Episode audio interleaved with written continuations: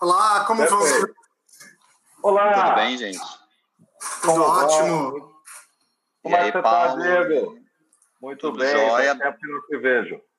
É verdade. Tudo bem? Obrigado pelo convite para essa segunda edição do Café de vocês. É, tudo mais ou Honra menos, nossa. né? Quarentena não é dos melhores momentos da vida, mas enfim, a gente vai levando. Mas sabe como, como surgiu essa ideia? Eu e o Paulo, a gente começou a fazer alguns almoços e jantares ah, remotos, né? E aí um dia a gente falou assim, pô, pera, a gente até fez um, um, um almoço outro dia com uma pessoa que a gente não conhecia.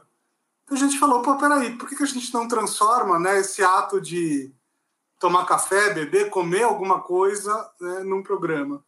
E foi assim que nasceu Story Talks Café. Então, para, é, primeiro, muito obrigado a toda a nossa audiência aqui que já está entrando, né? Já temos algumas pessoas aí assistindo. Boa tarde a todos. É, o Diego deu spoiler, mas essa é a segunda edição do Story Talks Café, que é o programa ao vivo da Story Talks. Para quem caiu aí de paraquedas e, e não tem muita ideia de onde está, a Story Talks é uma consultoria de narrativa e expressão é, minha e do meu sócio Paulo Ferreira, que está aí com a gente. Ah, e também saúdo quem estiver escutando esse programa depois, num segundo momento, no podcast.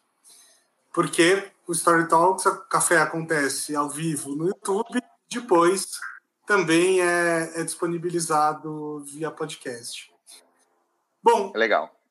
no primeiro episódio, eu disse aqui que, o- que o episódio 1 é sempre o pior de todos, né? Então eu espero cumprir essa palavra, espero que hoje a gente consiga, tecnicamente, um programa ainda melhor e, e se depender do cuidado, sei que a gente vai ter um programa, no mínimo, tão bom quanto o, o anterior. Então eu queria apresentar ah, os nossos convidados de hoje. Paulo, por favor.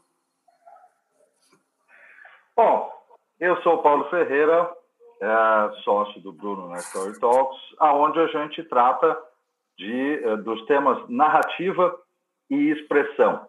né? Treinamos as pessoas para falar através dos nossos workshops, eh, workshops abertos, ah, treinamentos ah, individuais também.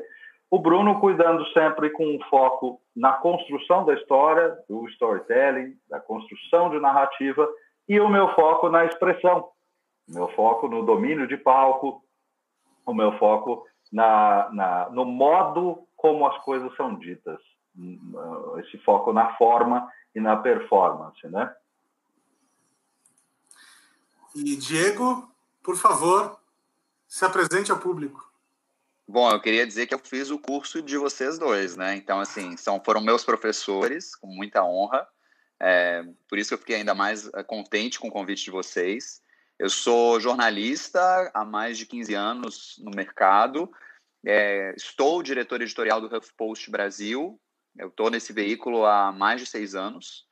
E já fiz mestrado em mídias digitais, já trabalhei na Globo, na Record, na Bandeirantes, na, na, no Grupo Abril, então acho que eu tenho uma boa bagagem midiática para falar sobre jornalismo e storytelling, que é o tema né, central do, da conversa de hoje, do café de hoje, e é, também sobre os públicos digitais, né, que, enfim, já que eu tô, trabalho com internet há uns oito, quase dez anos, também acho que eu posso falar muito sobre narrativas é, no, no mundo digital. Muito bem, eu sou o Bruno Scartozoni, já fui aí mais ou menos apresentado pelo Paulo. Então, uh, eu vou contar para vocês o que, que eu estou bebendo aqui. Hoje eu estou com uma canequinha da Story Talks. Bacana, a gente fez isso alguns anos atrás, muito legal. Pois é, e eu não vou contar o que tem aqui dentro, eu vou ser tipo o Jô Soares hoje. Estou também comendo um delicioso bolo formigueiro. Olha só, hoje tem comida. E vocês, o que vocês estão comendo ou bebendo?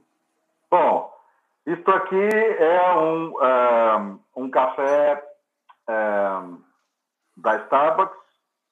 Eu sou maluco por café, sim, tudo aquilo que tem na caneca é café. E vai provavelmente acabar e eu vou buscar mais. Mais café, muito mais café.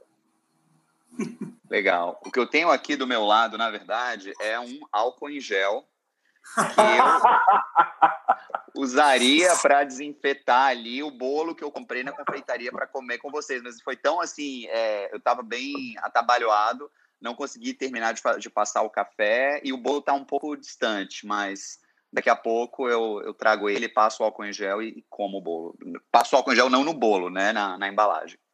As pessoas às vezes podem, podem se confundir, né? Bota um monte de álcool gel no bolo, come o bolo com álcool gel, aí ficam né, com uma certa dor de cabeça depois, porque não é nem destilado. É, é, não dá. Mas eu, eu fui de máscara também à, à confeitaria, tá? Que era padaria, né? Aqui do lado de casa. Uhum. Importante uhum. dizer, porque a partir de segunda-feira, se não me engano, vai ser obrigatório usar no transporte público. Então, enfim, estamos dando exemplo aí. Estou sempre isolado em casa, porém, ao sair, visto a máscara, tá bom?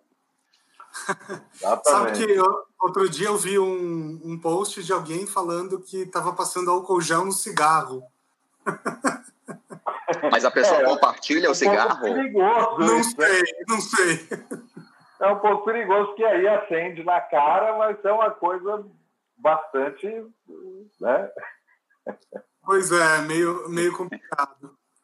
Ó, o café da tarde dos novos tempos, a Adriana Rodrigues disse, né? Bolo, café e álcool em gel. É tipo isso. Exatamente. Os comentários são os mais engraçados. O que eu mais gosto de fazer nesse programa é. Bom, né? Bom demais. Comentários. Mandem comentários aí, pessoal. Bom, só para explicar para quem está chegando agora como é que funciona esse programa, né? A nossa ideia aqui é fazer um negócio tipo o Roda Viva, só que um pouquinho mais informal. Então a gente tem o Diego, imaginem que o Diego aí está no centro da nossa mesa, né? E que a gente vai entrevistando ele. Eu, o Paulo e vocês que estão assistindo também podem mandar perguntas e a gente vai fazendo, tá bom? Então, o tema de hoje é storytelling e jornalismo, ou jornalismo e storytelling, tanto faz. Uh, e eu queria começar abrindo, abrindo com essa uma pergunta muito básica para o Diego. Diego, é, como é que você enxerga essa relação entre storytelling e jornalismo, né? Essas técnicas de contação de histórias que vêm normalmente lá da ficção, do entretenimento. Qual é a relação disso com o jornalismo, entre aspas, mais sério que vocês fazem? Em termos de essência, tá na, na essência da atividade jornalística contar história. Então, não há nenhuma notícia de política, comportamento, entretenimento que não tenha uma história é, é, engendrando a, a, a forma de, de, escrever, a forma de, de contar a notícia. É, é então, assim, em termos essenciais, escrever uma matéria para o jornal, escrever uma reportagem também é contar uma história.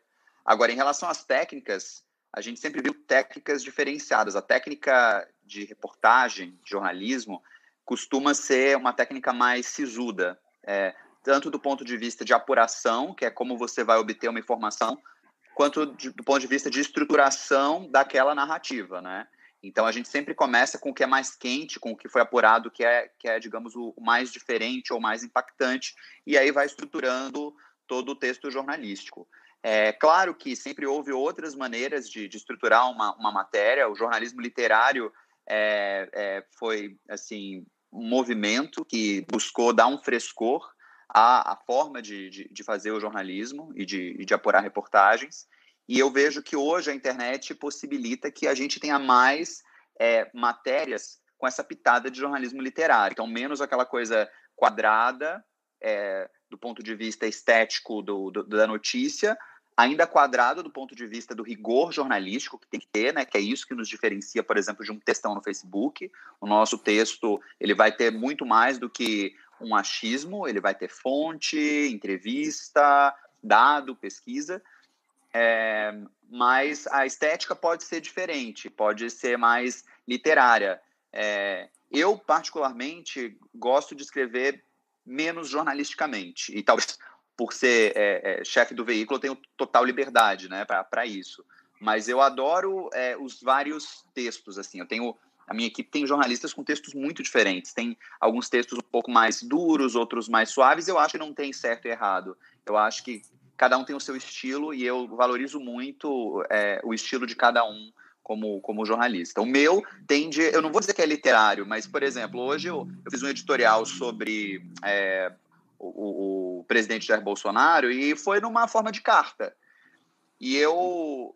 É, algumas pessoas falaram, nossa, é, lacrou, né? Hoje você lacra e tal. E eu acho que teve o um negócio do lacre porque foi em forma de carta, sabe? Que não foi, ah, o presidente Jair Bolsonaro, mais uma vez, nananana. Então foi uma coisa mais assim, caro presidente Jair Bolsonaro. O senhor, blá, blá, blá, blá, blá, blá. Então eu acho que isso tem a ver com criatividade. Eu acho que como a gente, é, material jornalístico concorre com, com postagem de rede social, quanto mais criativo você for, respeitando, obviamente, o fazer jornalístico, as regras de um produto de qualidade, de, de conteúdo de qualidade, melhor, mas maior a, a chance de você atrair o, a, a, audiência. Então, bom, é, é, assim que eu vejo a, as, as nuances de jornalismo e storytelling. E, e, me tira uma dúvida. Eu tenho a impressão que o jornalismo literário, né, o new journalism, é muito mais usado, por exemplo, pela imprensa americana do que brasileira. É verdade isso? É muito mais usado, mas eu vejo uma mudança também nos, nos próprios veículos. É, e eu acho que as revistas semanais, ultimamente eu também não tenho lido tanta revista semanal, tá? Que eu ainda leio é, é, é a Veja, mas elas estavam buscando uma, uma estética muito mais próxima do, do New Journalism, da coisa mais literária. É, que pode ser interessante, mas pode ser um risco também. Eu estava me lembrando até de, de, de uma reportagem quando a Veja invadiu o hotel, se não me engano, do presidente da Petrobras em 2011, 2010, 2011. E aí o repórter foi lá ouvir as conversas que, o, que no hotel acho que era o Hotel Nacional em Brasília, a suíte do hotel era usada como bunker para parlamentares petistas, ministro e tal. E aí, é, é, se você lê, parece muito uma, uma, uma ficção. E até fica assim, mas da onde que o repórter tirou isso? Porque parece que ele está ouvindo o que o, o, o, então, acho que o presidente da Petrobras era o Gabriel, estava falando, que o deputado estava falando e tal. E quando eu, é, eu, eu, era próximo de. Eram umas quatro, cinco repórteres que fizeram essa matéria, eu era próximo de um. E aí ele me contou que, na verdade, a maneira de estruturar foi porque tudo que foi contado foi uma das fontes, né? uma das pessoas que iam para essa reunião. Então, a, a, o conteúdo, digamos assim, foi apurado, teve inclusive né, uma fonte, teve um, um repórter ali. É, de uma maneira que a gente pode questionar a ética, invadindo ali o local para investigar, para tirar foto, mas teve uma fonte de dentro contando o que, que se dizia. Então, agora, quando você lia, parecia que o, o, os repórteres estavam na cabeça do, do, dos, dos, envolvidos, entendeu? É, e aí eu acho que pode ser um risco também, porque muita gente vai ler e vai dizer essa, essa reportagem aqui da Veja é uma invenção, é uma ficção, quando eles podem dizer, não, nós temos a apuração, nós temos a fonte que de dentro nos passou isso, mas aí tem a ver justamente com o storytelling, com a técnica utilizada para para contar aquela, aquela narrativa, entendeu? É, então, é, é, um pouco complicado também você é, se abrir tanto para o jornalismo literário em determinadas pautas. Deixa eu fazer uma pergunta para vocês aí, porque eu acho que é, é importante a gente é, é, colocar essa, essa diferença. Vocês utilizaram aí o termo New Journalism. É, o Bruno puxou, o Diego também utilizou o termo. Mas a minha pergunta é a seguinte: a, a The New Yorker, por exemplo, é uma revista que trabalha com textos longos e elaborados e eventualmente com storytelling profundo há, há muito muito tempo. Não tem nada de novo nisso somente. A BBC também tem no site dela textos muito longos, matérias que, que, seguem, de certa maneira, um pouco a influência aí de textos de revista, né, que acontece ali da, da New Yorker que eu estou citando. O que, que diferencia tudo isso que eu estou falando disso que vocês estão chamando de New Journalism? Bom, na minha visão, não, não, não existe necessariamente uma, uma diferença. É, é, é, que o texto jornalístico padrão, que é o que a gente aprende nas, nas escolas de graduação e que vai levando adiante na vida, é essa coisa mais seca, em que você tem que dar o lead, a informação logo no, no, na, na, no primeiro parágrafo, e aí depois okay. vai desdobrando, entendeu? Dando os dados e tal. E aí você pode ter várias reportagens que começam com dados, com mapas e tal. Quando a gente fala de jornalismo literário, é, são é a apropriação de técnicas de narrativa, é, é, muitas vezes de, de, o contar de ficção, né, a história. E aí você não começa necessariamente a sua reportagem com o lead, o que lead, é o mais importante. Okay. Uhum. Você vai, que é a pirâmide invertida. Você começa com o que é mais quente, com a notícia, e aí vai colocando, contando o resto. Na reportagem literária, você vira essa pirâmide, então você começa contando uma história, e essa história vai chegando, vai afunilando a vários pontos interessantes. Então você não entrega para o leitor o que é mais importante na primeira linha, no primeiro parágrafo, nos primeiros, no primeiro, nos primeiros 10 segundos da TV uhum. ou do rádio. Você vai contando, estruturando uma história e várias histórias é, envolvendo. Eu acho que o jornalismo literário está presente no, no, nas redações, no fazer jornalístico, em toda série especial. Todo mundo faz série especial de ah. reportagem, que é, não é só uma matéria, são é, é, eu posso contar, falar de várias séries assim que a gente fez recentemente. É, o custo social da maternidade. Nós fomos mostrar qual, como é muito mais difícil para mulher o trabalho, sobretudo em lugares em que você tem pouca creche. Então, a gente foi para o Amapá, que é o estado que tem a pior é, cobertura de, de creche do país. E lá nós fomos atrás de várias histórias, várias mulheres. Mas a gente tinha repórter aqui em São Paulo também, que é uma das melhores coberturas, e ainda assim é difícil, né, para mulheres da periferia que tem que pegar o transporte mais cedo e tal. Então, houve, a gente fez uma série de. É, é... Ah, o Bruno está mostrando aí. Muito acho legal. Que acho que essa é a abertura da, da série. Então, eram várias, várias reportagens com vídeo. Então, aí você também tem o, o fator vídeo, que hoje está dentro do jornalismo literário, você conta a, a sua uhum. narrativa por meio do vídeo, por meio das, das, das imagens. É, então, isso acho que qualquer veículo faz uh, hoje, entendeu? É, então, não tem uma. É, eu não acho que seja uma coisa só de gueto. Eu acho que, claro, que a New York, que tem uma tradição, faz muito melhor. Eu, essa aí é só a matéria de, de abertura, tá, Scartozone? Eu acho que dá para. Deve ter um índice aí em que você consegue é, ir atrás de todas as matérias. É, mas, enfim, um, eu vejo que hoje é muito mais difundido, é, é, muito mais aceito. E a internet também trouxe muito essa questão de você é, permitir modos diferentes de se expressar, inclusive no jornalismo. Então, o HuffPost, muito mais lá fora, mas que teve a influência aqui dentro, o BuzzFeed, eles trouxeram uma nova linguagem que também se aproximava do, do literário, do pop, do fã, e isso vai transformando a maneira de fazer jornalismo também. Porque hoje, por exemplo, é pós-BuzzFeed, pós-HuffPost, o F5 da Folha, o, o Estadão, é, esqueci qual é o nome do site pop do Estadão, é, todos eles foram transformando a comunicação deles depois de players diferentes no, na, na, na, na expressão e na construção da narrativa. Tornando uma tendência isso, né? É, por exemplo, a, a, Folha tweetou outro dia, né? É, não era fake news, era, era verdade, porque o, o Bolsonaro dizia Sim. que era fake news, que o ministro Sim, da Justiça sairia. Uhum. Essa, essa coisa irreverente, com toda a modéstia possível, o HuffPost faz a, a desde 2014, entendeu? De, de bater no, no, no presidente de então, a Dilma ou Temer, e, e, e chamar para provocação. É óbvio que quando a Folha, que é um veículo né, é, de muito mais peso, de muito mais é, antiguidade, faz assim, é, legitima-se um, um, novo método de, de construir narrativa, de se comunicar com o público. Então, aí você vai abrindo precedentes para a imprensa como um todo fazer isso.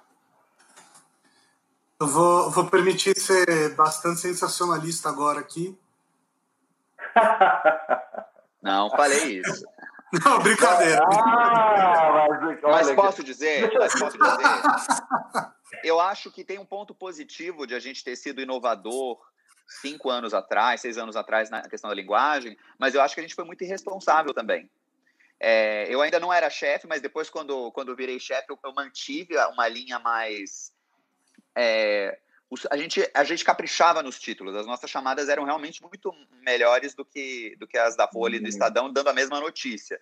Sim. Mas chegou um ponto que eu, eu vi que nós estávamos fazendo muito mais a curadoria, que é o que o HuffPost fazia lá fora, que é assim, a Folha uhum. disse isso, o Estadão disse isso, aí você capricha mais no título. Então eu lembro que é, é, o HuffPost fazia isso lá fora também. A, a reportagem era do, do New York Times. E aí pegava na metade ali no miolo do, do, do, da matéria, nossa, isso aqui é muito mais interessante. Dava um título caprichado, a matéria tinha mais é, compartilhamentos, a matéria do HuffPost, que era a curadoria, do que a do New York Times. É, o problema da curadoria é que, cara, qual é a responsabilidade que você tem sobre o material que foi apurado pelo outro? Eu sei que o New York Times é foda, que a Folha é foda, mas é, aí existe até uma questão de entender o mercado. Se a gente ficar fazendo só curadoria e zero conteúdo original, quem vai pagar pelo conteúdo original? Pelo uhum. repórter que está na rua. Então, é, de, dois, de, final de 2016, início de 2017 para cá, a gente deu uma guinada, não só no Huff Brasil, mas no Huff lá fora, com a mudança da, da, das direções. Então, saiu a Ariana Huffington, que é a fundadora, tem todo o mérito, mas não era jornalista. Ela queria fazer a rede de blogueiros e curadoria. E entrou a Lydia Paul Green, que veio do New York Times. Então, ela deu um choque de, de gestão jornalística mesmo, entendeu? É, tanto que a gente deu uma, uma segurada mesmo em título, chamada, para trabalhar muito mais o, o, o, conteúdo como um todo. Então, hoje eu acho que a gente está tá, tá mais equilibrado. Eu ainda acho que tem algumas chamadas nossas que são mais interessantes do que, do que é, os veículos mais tradicionais, mas os veículos tradicionais também aprenderam a fazer isso. Então, a gente não, não podia ficar só como um veículo de título ou de ser pop, entendeu? E hoje a gente tem muito mais conteúdo original. A, a, a quantidade de conteúdo original assim no site hoje é 85%, 15% é curadoria que pegar esses pequenos pedaços, entendeu? Do que está na internet, do que está nos outros veículos, obviamente com crédito, com, com hiperlink, com atribuição. Uhum. Uh, então, assim, é só para fazer o, o, o, ponto e contraponto. Acho que a gente fazia isso cinco anos atrás, mas eu acho que era um pouco irresponsável, entendeu? Pra, só, só explicando para quem estiver ouvindo no podcast, eu coloquei uma legenda aqui. Diego fala, uh, imprensa imita repost, é por isso que a gente estava dando pisada, tá bom? Uh, Diego, já tem uma pergunta aqui que é para colocar você na fogueira e eu já vou complementar com outra, tá bom? Eita, vamos nosso, lá. Nosso amigo Rafael Martins está perguntando se você acha que todos os veículos têm algum tipo de político nos seus textos e eu já vou emendar com uma outra pergunta, que é o seguinte: como, é, como falar de fatos né, em relação a, a em relação ao jornalismo político, tá? Como falar de fatos num momento tão polarizado, né, onde ninguém mais acredita em fatos, todo mundo só acredita na própria narrativa? Como é que você lida com esse desafio? As duas perguntas são difíceis e elas não têm resposta simples. Não quero, inclusive, dar um, uma grande volta, mas é até interessante que eu estou lendo esse livro do Hans Rosling, que está aqui é, me ajudando a, a, botar o celular bonitinho, estou usando com uma pilha, que é o Factfulness, que é o hábito libertador de ter opiniões baseadas em fatos. É, e é muito interessante o livro, porque ele mostra várias verdades absolutas é, segundo a sociedade, é, coisas nas quais nós acreditamos, e que não é, os fatos mostram outra coisa. Exemplo, o mundo está ficando mais desigual, o mundo está ficando mais pobre. Não está. E ele vai mostrando de acordo com dados e tal. E ele faz essa. É, é um questionário, ele já, ele já morreu, na verdade. Mas ele faz esse questionário, leva para a universidade, leva para. É, encontro de, de, ministros de economia do, G, do, do G7, e a maioria das pessoas erra. Então, assim, não é só falta de instrução ou de acesso à informação. Essa questão de você acreditar mais em versões do que em fatos, ela é permanente na sociedade. É, e, Mas... independe, independe de classe social. Isso tem a ver com narrativa, inclusive. Tem a ver com as suas convicções. Diga. Deixa eu só te fazer uma pergunta, Diego, porque assim é, é muito chocante, muito chocante o que eu acabei de escutar. E veja só, é, quando a gente tem essa dinâmica de um questionário e você vai para público em geral, sim, eu espero que vai ter uma curva enorme de percepção para a realidade. Quando a gente vai, mesmo que você vá para dentro de uma universidade, mesmo que seja uma turma de sociologia, eu acho que ok, né? Mas você disse uma coisa aí que me assustou muito. Ele levou esse, esse questionário para o G7 e eles erraram.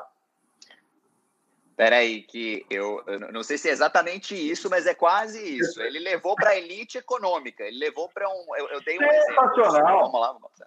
Ele não, levou para uma, é, é uma plateia né? altamente qualificada para uma Cara, as pessoas de países desenvolvidos. É. Mas então, mas é a convicção. Em 2016 cunhou-se esse termo, a pós-verdade, que é você acreditar muito mais, é, você, você se balizar muito mais pelas suas convicções, opiniões e crenças do que pelos dados, do que pelos é, é, fatos e, e, informações impessoais. É, eu acho que isso tem a ver com a, a, estruturação das narrativas pessoais. A gente passa a acreditar em alguma coisa e, e se aquilo não se confirmar, isso pode tirar o nosso sentido, às vezes até da existência. É assim que eu vejo quem é, é, é, é quem acredita no socialismo, comunismo, esquerdismo, assim como quem acredita no militarismo, no direitismo, no conservadorismo. Se você acredita demais em algo, é, é, vai ser muito difícil você ter um, acesso a um contraponto, você se deparar com um contraponto à sua maior convicção.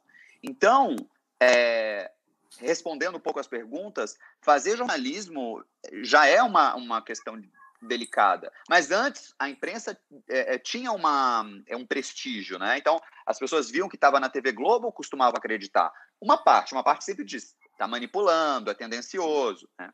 É, as redes sociais permitiram que todos tivéssemos microfone e palco.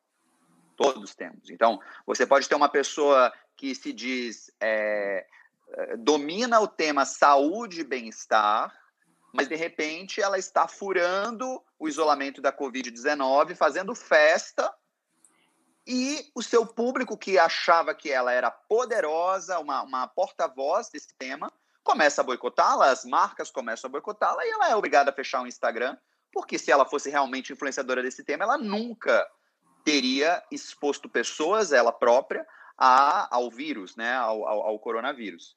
E, inclusive, influenciando outras pessoas a fazer o mesmo. É, todos temos microfone hoje, então todos podemos influenciar outras pessoas, temos esse potencial, pelo menos. Então, o jornalismo se vê é, é, competindo com outros players para dizer, ó, oh, isso aqui é o que é importante, isso aqui é o que você precisa saber. E as pessoas, como elas têm acesso a essa quantidade enorme de, de informação e de porta-vozes, elas também vão dizer, ó, oh, esse aqui eu acho que tem a ver, porque eu me identifico eu, eu acho que é o que essa pessoa está dizendo faz sentido. Obviamente, depois do que aconteceu com a Gabriela Pugliese, ela vai continuar. Ela pode não continuar com 150 mil dos seus 4 milhões de seguidores, mas com 3 milhões 850 mil ela continuará. E eles vão achar que parte do que ela está falando tem tudo a ver. Então, é, fazer jornalismo nessa, nesse ambiente altamente polarizado é super difícil, mas você tem que apresentar os fatos. Então, é, se o presidente diz uma coisa e você está é, é, é, simplesmente dizendo o que ele disse, mas com contexto, que o jornalista tem que fazer isso, não é declaratório. Não é só, só presidente diz, e daí? O que, que você quer que eu faça? Tem que ser, no dia em que Brasil bate recorde de mortos por Covid-19, é, é, é, recorde diário, e ultrapassa a China, presidente diz, e daí o que você quer que eu faça? Lamento.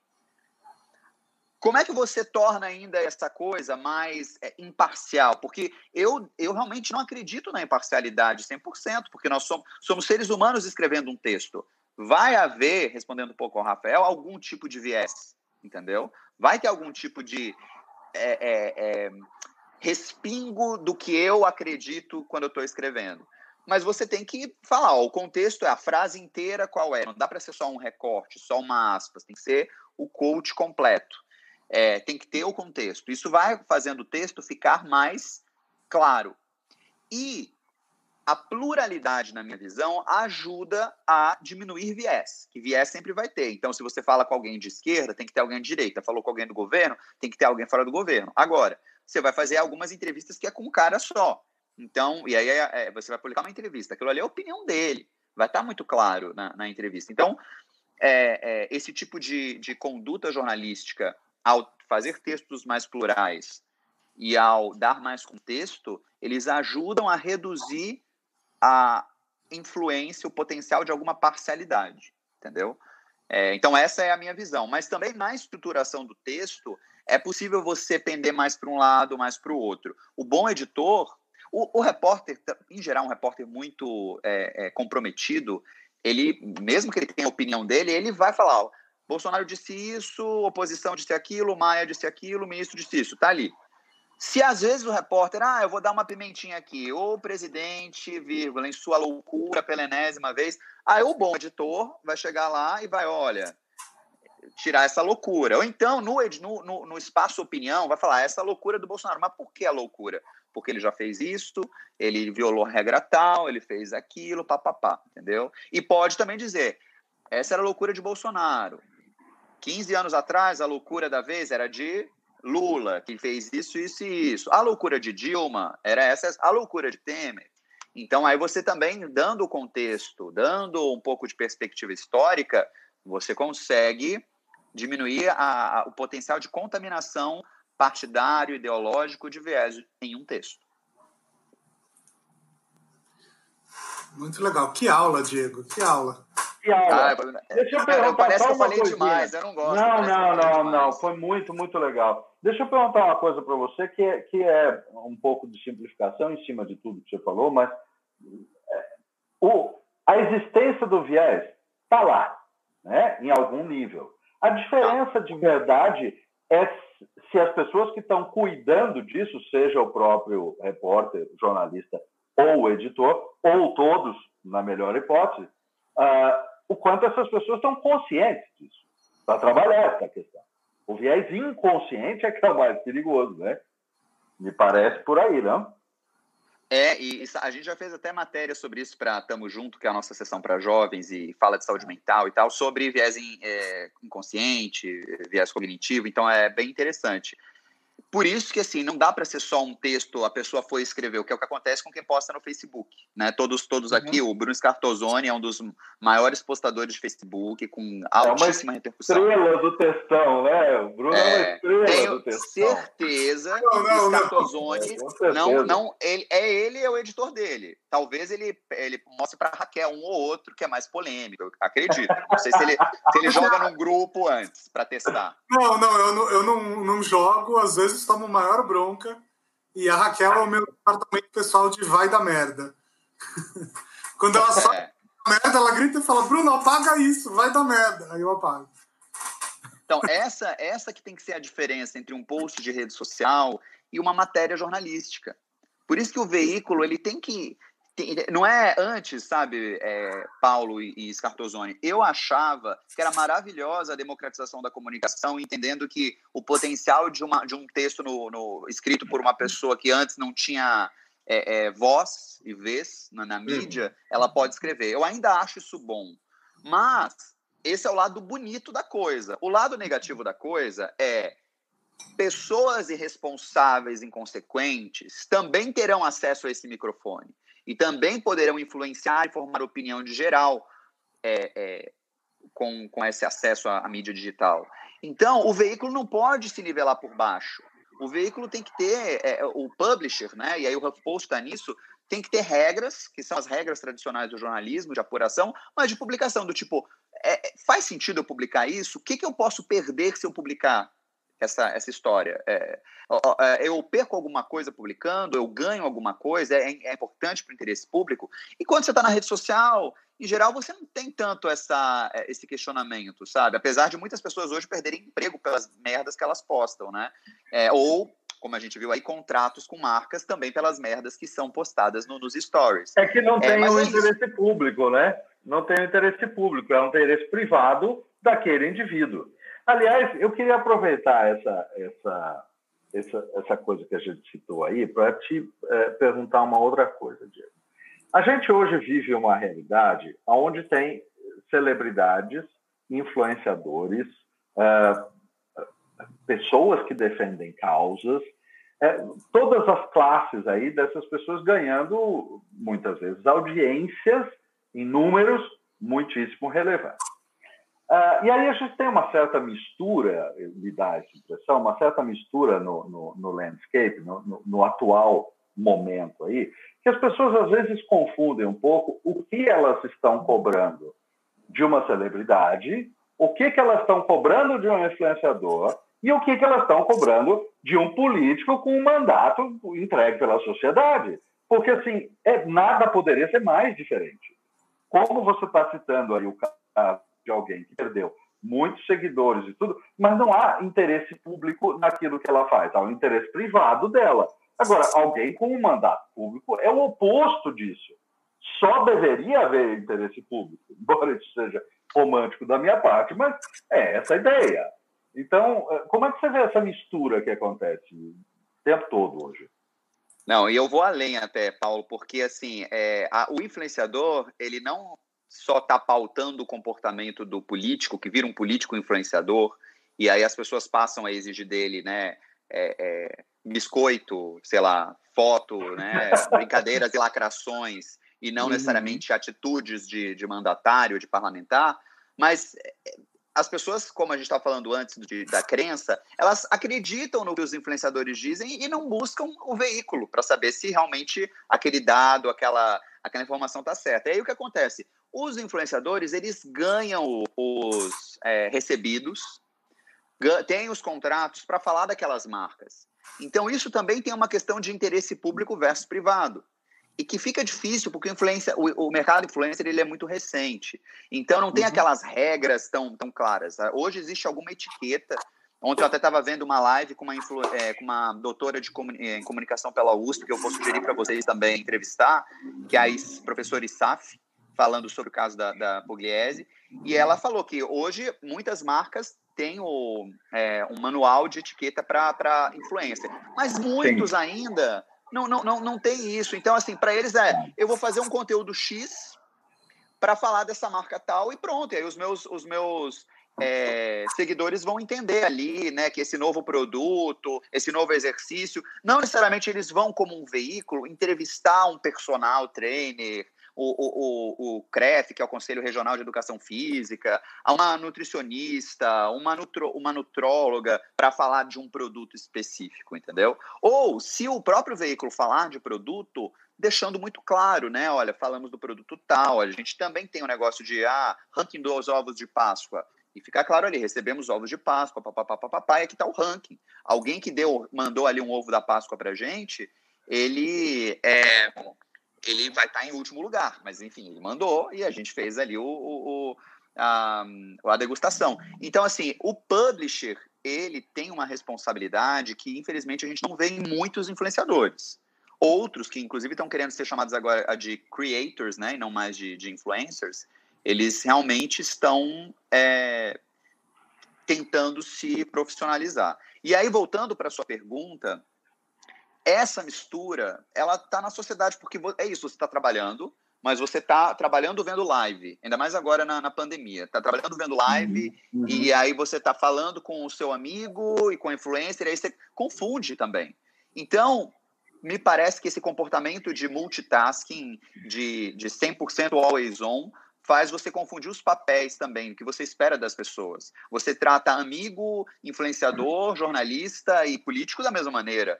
Então, é, é assim que eu explico, inclusive, o fenômeno Bolsonaro, em parte, é, é, de, dessa liderança via WhatsApp, dessa liderança via rede social, porque as pessoas se sentiam próximas a ele, do jeito dele, entendeu? Um jeito bem humorado. Que hoje, por exemplo, eu critico no texto o bom humor dele, entendo que é uma característica dele, mas que este momento de pandemia e de luto por mais de 5 mil mortes, diz o meu texto, não contempla esse bom humor, não deveria contemplar esse bom humor. Então, isso para mim é contexto, isso não é viés, é um contexto jornalístico. Entendo o bom humor dele, que para muita gente é, é, é, horrível. Eu acho que é uma característica, que é, foi muito, foi um êxito para ele, ajudou ele a ter êxito, porém, não é o que o momento pede. Agora, o que, que, eu vejo, pegando a, a, o seu questionamento? Existe um teto também para as pessoas tolerarem é, alguns comportamentos. Né? Essa questão da pugliese aí é, é prova disso. É, ah, tudo bem, ela tá fazendo a festa dela e tal, papapá. Mas, pô, e a, responsa e a irresponsabilidade, e os vizinhos tendo que acordar de madrugada por causa do som dela, e as pessoas que foram para lá e podem pegar Covid, e, e, e, a responsabilidade com o seu público. Da mesma maneira, um político que foi eleito por é, uma parcela expressiva de, de evangélicos que começam a ver no, numa postura que não é, não parece compassiva, né, com compaixão com o outro que perdeu familiares, com o outro que morreu, começam a achar, peraí, isso é cristão? É isso mesmo? Essa é a atitude dele? Então, eu acho que existe um limite para você achar tudo, ah, que legal, nossa, ele é muito divertido, político no caso. Nossa, que estilo, adorei e tal, até o ponto que começa a atentar contra os seus valores. Podem ser valores religiosos, valores de trabalho, enfim, valores familiares. E é nesse ponto que as pessoas podem virar chavinha também e dar o famoso unfollow. O unfollow não é só para influenciador, não é só para veículo, tá. também pode ser para político. Agora, é, tudo isso que a gente está falando, né, do, dos políticos mimetizando aí linguagem de, de influenciadores e tal, eu vejo isso muito mais como uh, uma ferramenta de comunicação. Né? Eu acho que uh, políticos que usam WhatsApp, políticos que mostram, sei lá, cenas do seu cotidiano nos stories do Instagram, isso eu vejo como uma coisa que veio para ficar. Eu, eu, não vejo gente realidade. O que eu vejo são políticos que possam usar isso melhor ou pior, no tom certo ou errado, dependendo de cada situação. Certo ou, ou você acha que não? É, é, eu só não entendi uma coisa que você falou. Você não vê, você vê como uma ferramenta de comunicação e expressão. Você não vê como o quê? Não, eu, eu acho que é uma coisa que veio veio para ficar. Né? Eu acho tá. que realmente teremos cada vez mais políticos fazendo isso e acho que também existe demanda dos eleitores para uh, conhecer melhor a vida o cotidiano, a vida íntima dos porque no final das contas a vida pública virou um pouco Big Brother. Isso, virou, virou. Virou, virou Big Deixa Brother. Eu... Essa, essa, é a nossa realidade. Deixa eu pegar uma carona aí no, né, nisso que o Bruno está falando, porque o, o Rafael acabou de, de, botar um comentário aqui é, dizendo o seguinte: é, alguns jornalistas emblemáticos, como Boechat, por exemplo, é, muito da fama se deve a, a posicionamento. E aí, você entende que tem um, um ponto interessante aí, aonde a gente está falando disso que o Bruno está dizendo. Uh, há uma adoção por parte de N figuras, jornalistas uh, também, políticos também, influenciadores também, e Bruno, eu acho que você precisa mutar o seu. Fui eu, desculpa, eu, desculpa. Não sou eu, não, não sou eu, não. Desculpa. Parei, é, parei. gordinho, mas não sou eu que estou beliscando, não. não estou tentando abrir obrigado. aqui uma. Eu estou tentando aqui abrir a minha coxinha, desculpa, gente. Mas pode. Ah. então, é, essa ideia de um posicionamento uh, para que as coisas não fiquem num, num, old style muito frio, muito tudo muito bege, sem personalidade. É, isso é o, o, outro lado desse limite também que você está falando, né, Diego? Então, bate nas, nas, nos dois extremos, não? Eu acho que tem que estar tá claro. Desculpa, gente, eu comi um pouquinho aqui porque eu estava com muita fome. Duas coisas. Tem o que é notícia, o que é reportagem. O repórter chegou lá, foi, apurou, contou, ouviu as versões, né? Uma pessoa foi atropelada na rua. Alguém disse que o carro quase passou por cima. Outra pessoa disse a pessoa entrou no meio. Ela, ela podia ter atravessado na faixa, atravessou ali. Você precisa dar as versões. Você precisa dizer, mas vai ter investigação? É, qual é a, a, o DP, o Distrito Policial, a Delegacia de Polícia que vai investigar? Quais são os passos? O que, que diz a família da vítima? O que, que diz a família ou advogado do motorista? Você não tem como dizer necessariamente quem é o culpado se você foi cobrir aquilo. Aí depois começa, ah, a testemunha disse que o carro estava em alta velocidade, era uma via de 80 quilômetros, estava no mínimo 100, disse o, o, a testemunha. Claro que aí vai ter um trabalho que tem um trabalho jornalístico, mas um trabalho que é policial, né? Por exemplo, o jornalista ele tem que só dizer, ó, foi isso e, e tal. É, isso é notícia, isso vai, vai virar uma matéria, vai virar reportagem. Opinião, o jornal tem que ter, pode ter, mas ele é outra coisa. Tem que estar tá bem é, separado, bem dividido o que, que é o editorial, a reportagem, a matéria, uhum. com o que, que é a opinião. Então, quando também se fala assim, ah, os jornais americanos, eles sempre foram muito mais honestos e tal, eles eram honestos no editorial, ali na página editorial, nos, ó, nós somos favoráveis a Hillary, o Trump será um insano. A cobertura teria que ouvir os dois da mesma maneira, teria que dizer fulano disse isso, ciclano disse aquilo, Sim. tal. Não era para, não era todo artigo batendo no Trump, é no editorial, entendeu? É, o Boechat, ele era mais do que um, ele não era um repórter, ele era um âncora. O âncora, como nos Estados Unidos, ele tem opinião, ele tem uma posição e ele deixa clara a sua posição. Ele, é a minha posição. E a posição dele não era a posição do Grupo Bandeirantes, no qual eu trabalhei, que eu respeito, mas que entendo é, é, ser uma posição mais conservadora do que a, as posições do Boechat. Um cara altamente progressista, claro. né, em vários aspectos, o que não fazia dele um esquerdista, pois ele não era, ele era um grande crítico do Partido dos Trabalhadores, que era o símbolo da esquerda, enfim, durante tanto tempo aqui no Brasil ele deixava claro as posições dele. Tinha gente que, que também não gostava. Tinha gente, eu lembro que uma vez um, eu trabalhei na Band News, eu, eu, eu trabalhei é, ao lado do Boechat, é, mas não fisicamente, porque eu era da Band News em Brasília, eu era editor-chefe da Band News em Brasília, e ele era o âncora, a estrela de São Paulo, mas inter, é, é eu entrava no Jornal da Manhã dele também, então eu tive ali dois anos de, de convivência intensa via é, ondas do rádio, do telefone, levei bronca dele e achei ótimo. Foi, foi, chorei por conta de bronca do Boechat e achei que isso foi excelente para minha formação. É, mas é, ele é isso, é, é, e só depois de tanto tempo que ele virou um cara que se posicionava, né? Foram anos de, de carreira, de experiência jornalística para ele se posicionar. Então, é, precisa sim ter esse espaço. O HuffPost tem o espaço da posição, a Globo a Globo tem também, né? Eu acho que a Globo, na verdade, a Globo está fazendo um jornalismo super crítico atualmente, na, na, minha visão. Mas é, o que eu acho é que as coisas precisam ser claras. Tem que assim, esse aqui é o nosso colunista, esse aqui é o, é o que a, o que o grupo Bandeirantes achava era uma coisa, o que o Boechat achava era outra.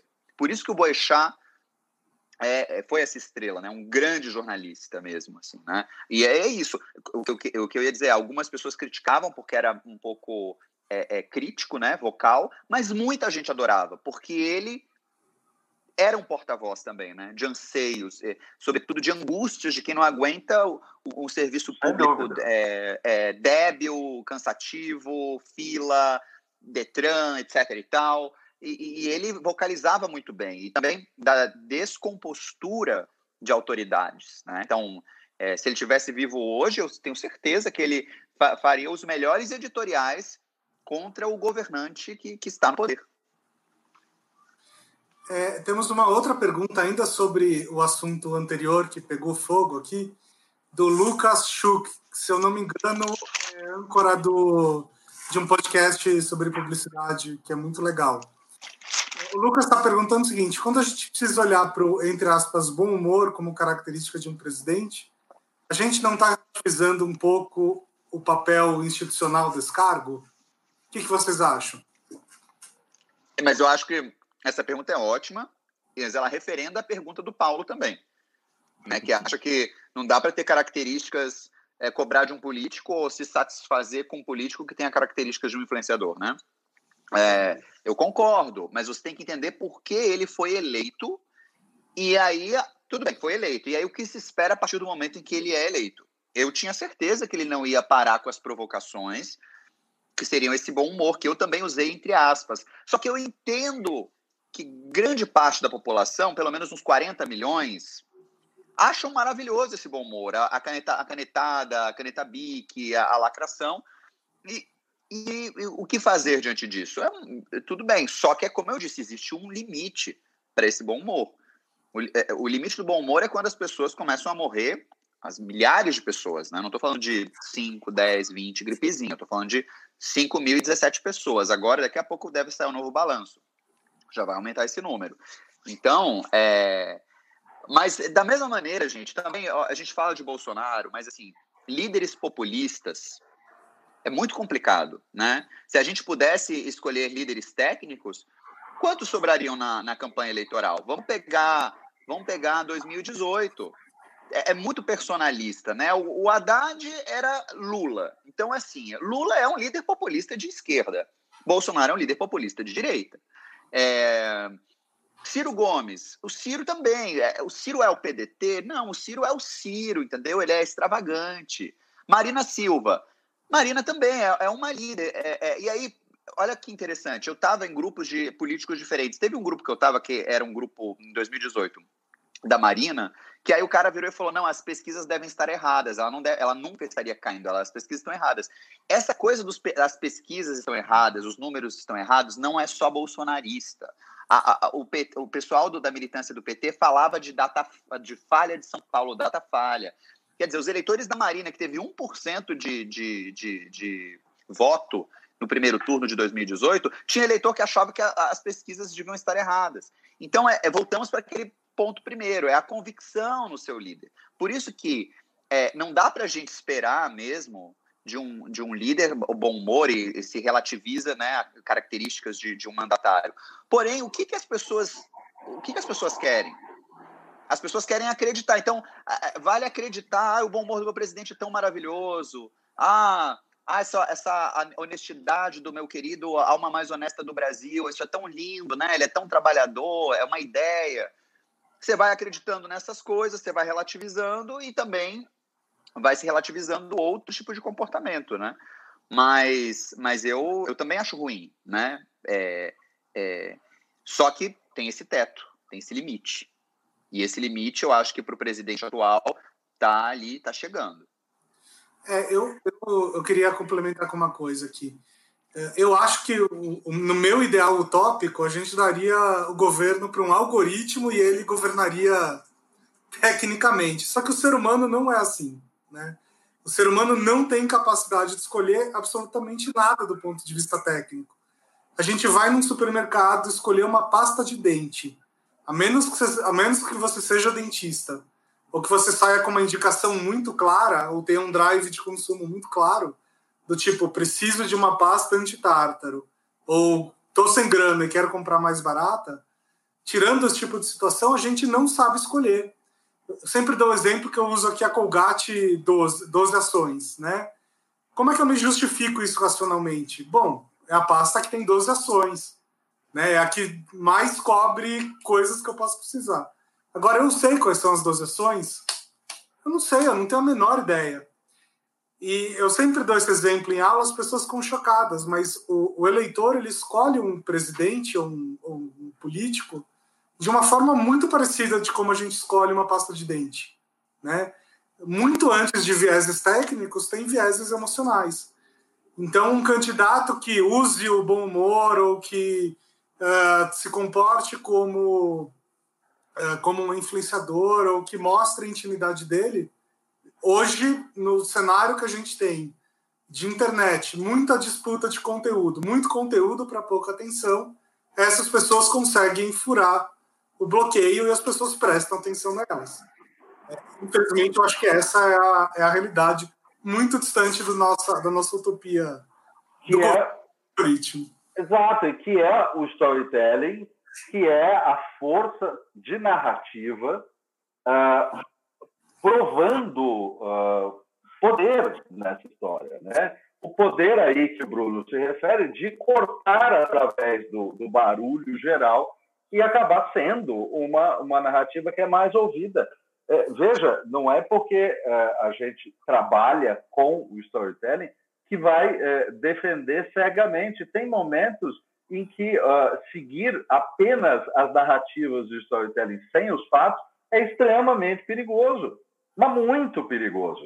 E, e eu gosto muito da expressão que o Diego tá, tá, tem usado aí, existe um, existe um limite, existe um, um teto, né? Mas, Diego, eu tenho que te dizer que eu estou procurando esse teto nesse país. Eu estou procurando esse teto nesse país, porque está difícil, o teto está. mas, mas aí posso falar uma coisa, até para deixar mais leve, né? Que a gente está falando muito de política. Big Brother, né? Big Brother. Quem ganhou este ano? É o Minha. Uma mulher negra, que costuma ser a exceção, porque é médica. Então, é, é, é, era exceção ela ter conseguido uma mulher negra se formar em, em medicina, num, numa época em que não havia ação afirmativa, por exemplo. e anônima porque ali tinha os influencers que já tinham todo o seu é, fandom, hum. que levou aí a, a, um, a, um, histórico, uma histórica edição, porque teve bilhão de votos, né? Teve, teve bilhão de votos por conta dos fã-clubes dos, dos, dos influenciadores. E ela foi a vencedora, então ela é a minoria da minoria da minoria, E foi a número um. E aí eu já começo a ver nas redes uma, uma coisa assim. Ah, o Brasil tem jeito. O, nossa, o, bra, o brasileiro tá dando a chance, viu? O racismo não vai ganhar num país, né? Papapá. Se a gente for pro Big Brother 2019, quem ganhou foi uma, uma menina, Paula, nem lembrava mais, mas que foi acusada de racismo e que fez várias colocações que seriam consideradas machistas e racistas. E aí ela ganhou, e aí, na, aí vendo aquela época, também teve uma militância dizendo: nossa, é a vitória do, ma, do machismo, do racismo, da ignorância e tal. E nesse ponto, eu, eu tendo a concordar com o Bruno, de que não é a vitória do racismo e nem a vitória agora da mulher negra contra todos os, os males da sociedade o público se identificou mais com um ou com outro. E naquela hora, nossa, essa Paula é engraçada, é divertida. Coitada, ela está sendo é, levada muito a sério. Vale isso para um presidente. Ah, não estou entendendo, o pessoal é muito literal. Imagina. E aí a Thelma, nossa, a Thelma é simpática, é amiga do Babu que eu gosto, e amiga das meninas influenciadoras e não é influenciadora. Então, assim, eu acho que as coisas, eu entendo o símbolo, não entendo o símbolo de um militar que não reconhece a ditadura militar no poder, de um trabalhador nordestino retirante no poder, de uma mulher guerrilheira no poder. Mas eu acho que o símbolo é uma parte, ele ajuda a explicar, ele forja a narrativa. A outra coisa é isso que o brasileiro, que, que o, todos nós temos, mas eu acho que o brasileiro tem em especial, que é a simpatia. Nossa, simpatizei com fulano, bateu o santo. E isso é algo que não dá. E outra, bateu o santo hoje. Se o cara começa a fazer merda, hoje já não, bate, não tá batendo mais tanto o santo, entendeu? É, é, é o negócio do limite, entendeu? É, um outro exemplo é o próprio Jean, Jean Willis, que foi Big Brother, venceu o Big Brother, era adorado, querido, mas ele, ele tinha algumas posições. Mas quando ele vira parlamentar e começa com testão, testão, testão, testão, é só você comparar a eleição dele em 2010 com a eleição dele em 2018. Secou. Foi diminuindo o número de pessoas votando nele porque estavam achando ele chato. E ele ganhou um milhão ou 500 mil reais. Foi o primeiro. Fez o Brasil. Né, é, 65%, se não me engano, votaram nele. 35% votaram na Grazi. E eu acho que hoje a Grazi é mais influenciadora do que ele. Ah, tá na TV, não, não, não, mas também tem a ver com postura. A Grazi vai falar de coisas legais, divertidas, olha como meu dia tá legal. O Jean vai falar textão, textão, textão. Então, assim, aí vai, ai, tá, tá me cansando, dá unfollow, não vota mais. E aí os comportamentos vão se remixando, né? É, é você dá unfollow, você não vota. Isso tá tudo se miscuindo, entendeu? Então, é, eu só queria pontuar isso. Eu não vejo como a vitória triunfante do racismo, da homofobia, do machismo, assim como eu não vejo a vitória triunfante da, da mulher negra, da minoria, do, dos, do, dos excluídos. Eu vejo ciclos, assim, ora ora vai a minoria é reconhecida, ora uma, um pensamento mais conservador é reconhecido, e eu acho que isso é a história, né? A gente vai vivendo ciclos. É, o, o mundo é cíclico, né? Eu, você falou do Jean Willis, eu lembrei que acho que um ou dois Big Brothers depois, que o Jean Willis venceu, uh, levantando a bandeira uh, LGBT, etc. Depois venceu o Marcelo Dourado, né? que era o completo oposto. Então, essas coisas muito. Né? Eu realmente. Mas é que isso é o Brasil, eu acho isso legal também, porque é, é, veja bem, o Lula saiu do poder em 2010 com 89% de aprovação. Então, digamos que esses 11% era a tal extrema-direita. Como é que 11% vira 48%, 45% da população? Não, então, assim, vem, isso tem a ver também com desilusão com o Lula, decepção com a Dilma, com desemprego, com não sei o quê. Então, não é simples assim, do tipo, ah, agora abriram o armário e saíram todos os homofóbicos, todos os seres da caverna. Só que também tá isso na narrativa midiática, né? Assim como é, quem votou necessariamente é um monstro. Não. É, né? Quantas pessoas da nossa família não, não votaram é, é, em A ou B e não, não são monstros, entendeu?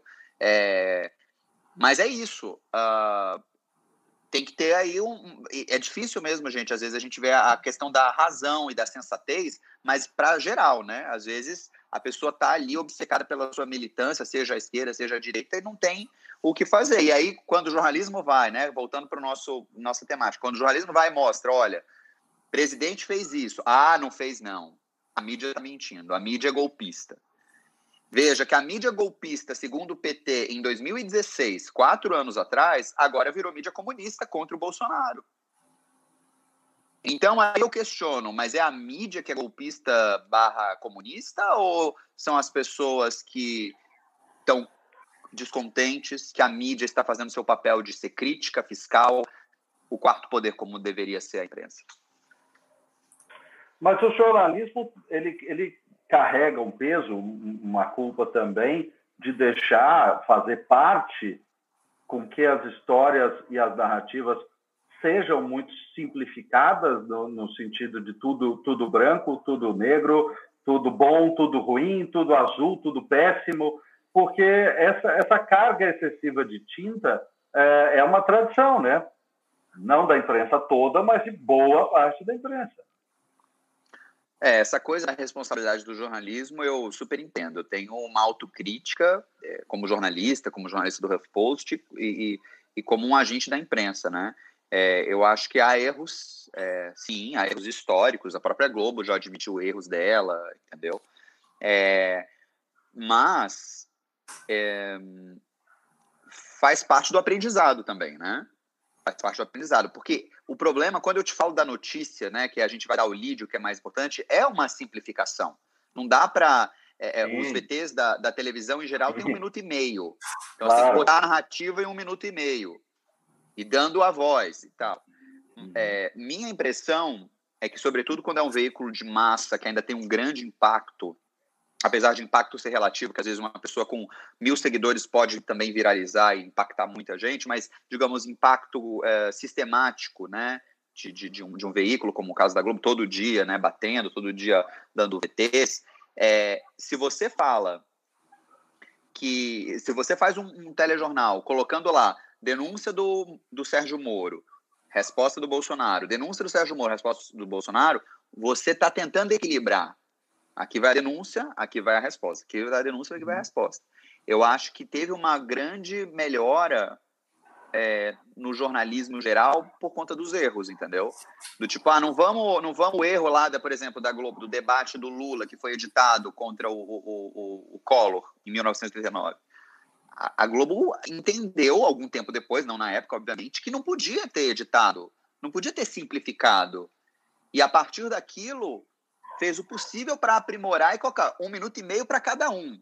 Réplica, tréplica, análise da, da, da comissão para não ter, é, não influenciar, e mesmo que a Globo tenha uma, né, digamos, os, a empresa, os Marinho tenham o seu interesse de ter o seu candidato, o produto jornalístico midiático que vai impactar a sociedade, ele tem que ser o mais imparcial, o mais isento possível.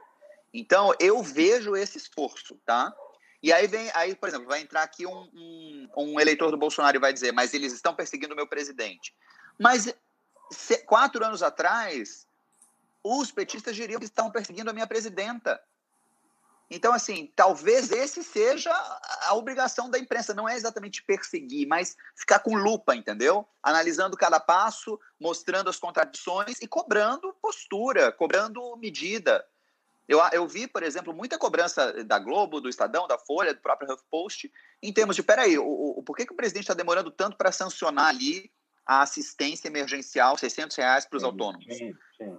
Ele está demorando, ele está dizendo que não, não pode isolar todo mundo, que tem tal, mas ao mesmo tempo não vai né, correr atrás ali e logo sancionar a assistência. Isso precisa ser dito, precisa ser cobrado, entendeu? As pessoas estão esperando ali a, a esse benefício para não, não ficarem é, famintas, por exemplo. Então, eu acho que a imprensa errou muito no passado, eu acho que erra ainda hoje, mas eu também vejo um esforço genuíno de, de melhorar. E melhorar não significa que vai passar a mão na cabeça da Dilma, do Temer, do Bolsonaro.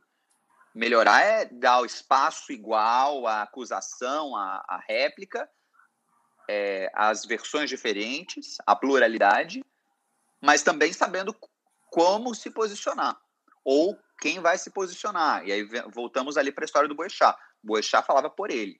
E a Band via que era também uma, é, um tesouro ter ele, né? Para uma uhum. pessoa com essa lucidez e que não necessariamente concordava com a linha editorial da, da Band. E, e assim, até juntando no assunto anterior, o Boechat, mesmo sendo um cara mais das antigas e tal, ele tinha essa vibe influenciador, né? Antes de existir o um influenciador. Ele tinha bom humor, ele contava histórias, ele, ele sabia mexer com o público do jeito que os influenciadores sabem hoje. É, vou aproveitar para jogar outra pergunta polêmica aqui do Rafael. Hoje o Rafael Martins está tá on fire aqui. Ele está perguntando se a gente acha que o Bonner se posiciona com as opiniões dele ou com as opiniões da Globo. Tá, não, então essa é muito fácil de responder, na verdade. Eu não, eu, o Bonner não é âncora, o Bonner é apresentador. Ele não é um leitor de notícias como era o, o, Chape, o Sérgio Chapelin, não sei se é Chapelin ou Chapelin, e o Cid Moreira, não era locutor. Então ele é o editor-chefe, ele tem ali a, a linha editorial e papapá. Mas ele, quando ele lê, né, é, por exemplo, quando morreu o Marinho e ele leu e ele se emocionou, é, ele, era ele, mas também era, né, era Globo como um todo em luto por conta da morte do seu, de um dos seus maiores líderes, né? É, mas eu não vejo o Bonner como um âncora, eu vejo ele como o, o, o chefe do Jornal Nacional, que é o maior telejornal do Brasil, mas é o âncora, essa figura que é muito realmente mais comum lá fora, a melhor representação dela no Brasil era o Boechat. Era isso, era ter posição e se posicionar todo dia. O Bonner não se posiciona todo dia. Agora, que o Jornal Nacional está com uma clara linha editorial altamente crítica ao governo, que é assim, é, é, eu acho que tem que fazer isso mesmo, tem que ser crítico, mas é altamente crítico porque é, é, é isso, do tipo, o presidente está desrespeitando a autoridade sanitária, está des...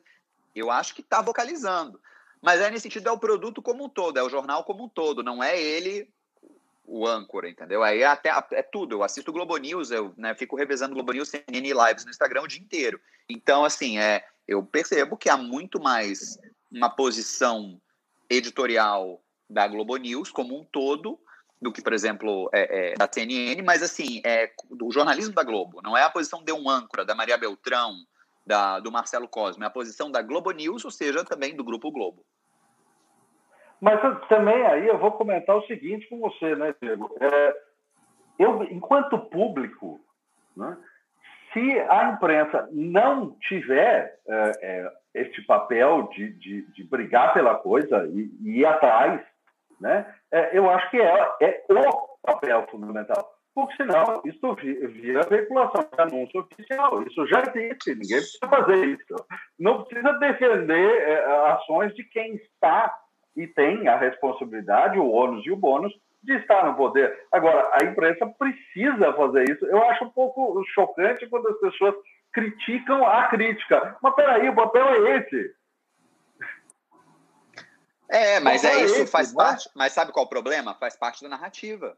Porque a narrativa diz: a imprensa que manipula, a imprensa golpista, a imprensa que não quer o meu presidente que, que, que é conspiratória, a imprensa que, que, entrou nessa conspiração que botou o Bolsonaro no poder.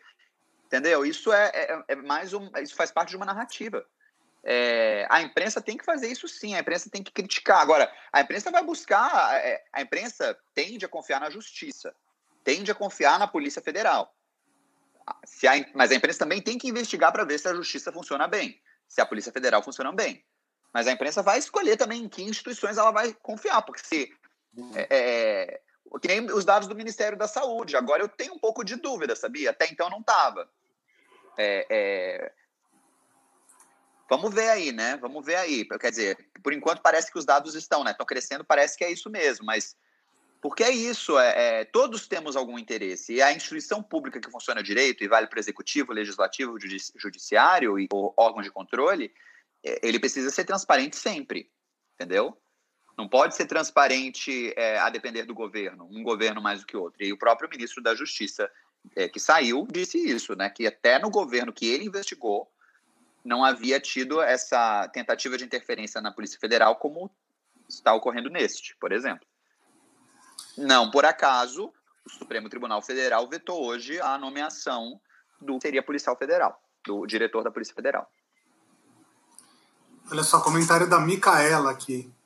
Porque as pessoas dizem que querem uma imprensa imparcial, não crítica. É, mas, mas é, assim. Eu, mas eu, eu não, você entendeu? A, a, minha postura foi clara no, no, que eu, no que eu comuniquei para o Diego. Eu não mas, quero. É, eu quero uma atitude crítica. Eu, eu conto com uma atitude, atitude crítica, vamos dizer assim. E quando eu, eu noto, não só no Brasil, tá? Isso não acontece só no Brasil, nos Estados Unidos também. Quando eu, eu noto que eu estou assistindo alguma coisa que está sendo muito bonzinho, muito docinho, muito uh, pegando muito leve com poderes constituídos, a minha tendência é parar de assistir. Porque o poder constituído não precisa, não precisa disso. Ele já é poder constituído. Exatamente. Só que aí algumas pessoas vão dizer, ah, não está deixando o presidente governar.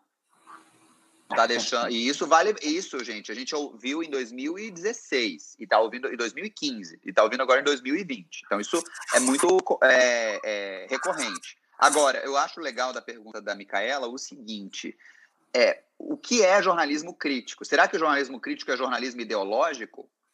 Será então que o jornalismo é, é porque é isso?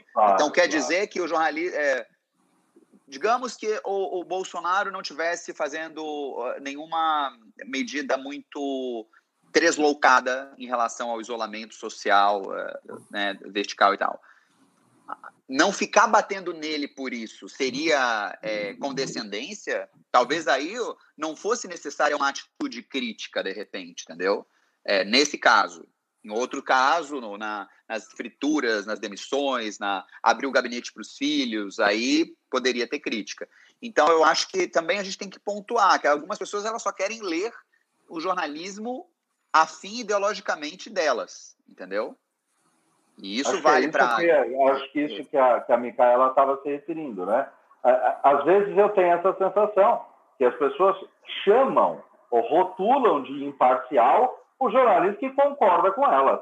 O que eu acho é... que é uma grande loucura, porque mesmo quando, eventualmente, muitos anos atrás, quando acontecia isso, o meu candidato era eleito e a imprensa ia lá e malhava o, aquele que eu votei, malhava no sentido de, de ser muito crítico, eu, como eleitor, ficava muito feliz que alguém estivesse fazendo esse trabalho. Se eu ia concordar 100%, é meu. Agora, se alguém estivesse fazendo isso, é essencial? Pois é. Então, é por isso que a gente é. chama de quarto poder, que é fiscalizar os outros poderes. Então, é. tem que ser crítico, mas eu entendo que a tentativa é ser imparcial. Digamos assim, você pode ser crítico com quem está no executivo federal, mas também tem que ser crítico com quem está no executivo local, tem que tá, ser crítico com quem está no judiciário, no legislativo. Não dá para fechar os olhos, entendeu? Para algum tipo de autoridade. Não dá para cobrar demais do Bolsonaro e não cobrar nada do Dória, por exemplo, entendeu? Ou do Ibanês lá no Distrito Federal. Então eu acho que é, é isso também, é tratar todos igualmente. Agora, não tem como, gente. Por exemplo, tinha muita crítica em 2017, 16, sei lá, o Aécio. Cadê o Aécio? Cadê o Aécio? Papapá. Mas quem foi eleito foi a Dilma. Então, assim, tem que ter investigação do Écio? Claro que tem que ter, mas quem está no poder, é, é, e tudo bem, ele estava no poder, ele tinha mandato, mas quem está ali no poder no dia a dia é o governo federal. Então, vai ter esquema de investigação de governo federal sendo noticiado pela imprensa. Teve com Dilma, teve com Temer. Temer não teve um governo fácil, gente, é, em termos assim. A imprensa estava todo dia com uma denúncia. Teve JBS. E também não vai ter, não está tendo com o Bolsonaro que também não facilita o trabalho da imprensa, ou melhor, ele dá muito trabalho para a imprensa. Então, assim, é, é, importante que as pessoas tenham essa perspectiva de que esse jornalismo crítico ele tem sido crítico com Lula, com Dilma, com Temer e agora é com Bolsonaro. É a minha visão. E posso até ser taxado de corporativista, mas eu também estou tentando abrir o olho das pessoas.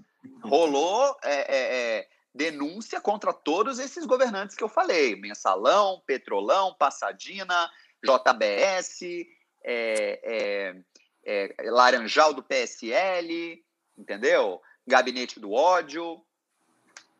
E outra coisa, a Folha de São Paulo deu em 2014 aquela matéria investigativa que foi a mais dura da campanha de 2014, que era o heliporto de Cláudio, de Minas Gerais, que era, é, é, a pior matéria era para o Aécio. Poderia ali ter é, batido, de alguma maneira também é, é, comprometeu a campanha dele. Foi a Folha de São Paulo.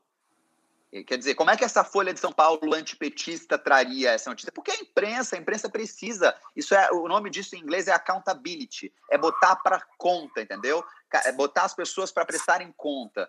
E isso vale para os governantes e também quando a gente está falando de campanha para todos os candidatos. Muito bom. É, deixa eu dar uma guinada 360 aqui no assunto para a gente sair um pouquinho né, dessa coisa pesada que é a política. É, eu vou contar para vocês que um pouquinho antes de começar nosso programa, a gente estava trocando algumas mensagens e o Diego comentou é, que, curiosamente, hoje, mesmo com Covid, mesmo com uh, crise política e tal, para quem estiver ouvindo a gente depois, estamos falando no dia 29 de abril de 2020, parece que a matéria mais lida do HuffPost hoje era sobre a separação do Whindersson, não era isso? Isso, é... exatamente. Vou colocar até a matéria aqui na tela, mas como é que você enxerga isso, Diego? Bom, é importante dizer que eu que pedi também para o pessoal fazer isso. Eu acho que eu vi, assim, tinha sete minutos a postagem no Instagram do Whindersson. E, bom, o Whindersson é o maior youtuber brasileiro, né? E a, e a Luísa, ela se tornou também uma influencer, é, enfim, uma coisa, uma, uma canção, uma estética meio Anitta e tal. É, são pessoas que falam para o público, são influenciadores. Eu sabia que isso ia ter algum tipo de potencial, né? Só que a gente não tem cobertura de celebridade no HuffPost, né? Cobertura tradicional. É, essa coisa do amor que a gente cobre em Tamo Junto, em relacionamento, para mim, ela vale para alguns términos específicos. Então, eu lembro que a gente fez o término do William Bonner e da Fátima. Assim como a gente fez depois a Fátima amando novamente com o Túlio. E o Whindersson e a Luísa, eles vêm com uma mensagem bonita, que pode ser uma mensagem padrão, né? Mensagem RP, eles devem ter feito, né? É, é, entrevista, é, contrataram agência para ver né, como colocar e tal, mas a mensagem era bonita. É, eles falam do fim da relação, do casamento, para manter saudável o relacionamento e tudo que foi. Dentro disso, eu achei que tinha, a gente poderia abordar esse conteúdo na, na nossa plataforma.